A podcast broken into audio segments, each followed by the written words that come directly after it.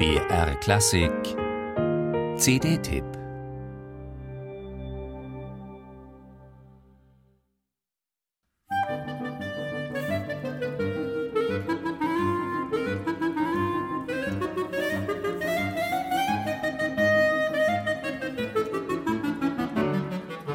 Nino Rota machte keinen Unterschied zwischen U- und E-Musik.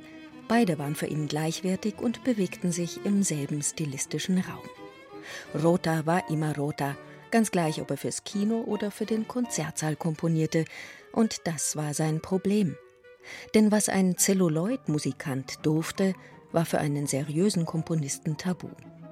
Gemäß der damals tonangebenden Avantgarde-Ideologie war Rotas tonal geprägte melodiöse Musik geradezu aufreizend anachronistisch. Von serieller Konstruktivität so weit entfernt wie Pastasciutta von Molekularküche wurde er zum hoffnungslosen Nostalgiker abgestempelt. Neben Berio, Nono und Maderna galt Rota als der ewig Unzeitgemäße.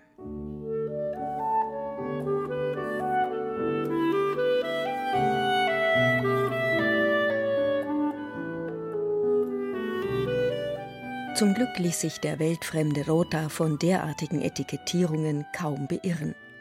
Er, den sein Freund Fellini gern als Schmetterling bezeichnete, lebte in seiner eigenen Klangwelt. Dort flatterte er von romantischer Emphase zu lichter Klassizität, von musikantischem Übermut zu schlichter Gesanglichkeit, nicht ohne gelegentlichen Zwischenstopp in überdrehter Zirkushaftigkeit.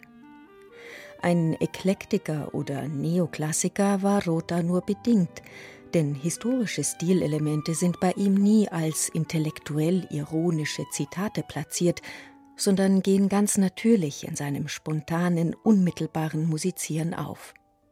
Seine Kompositionen sind immer Musik ohne Anführungszeichen.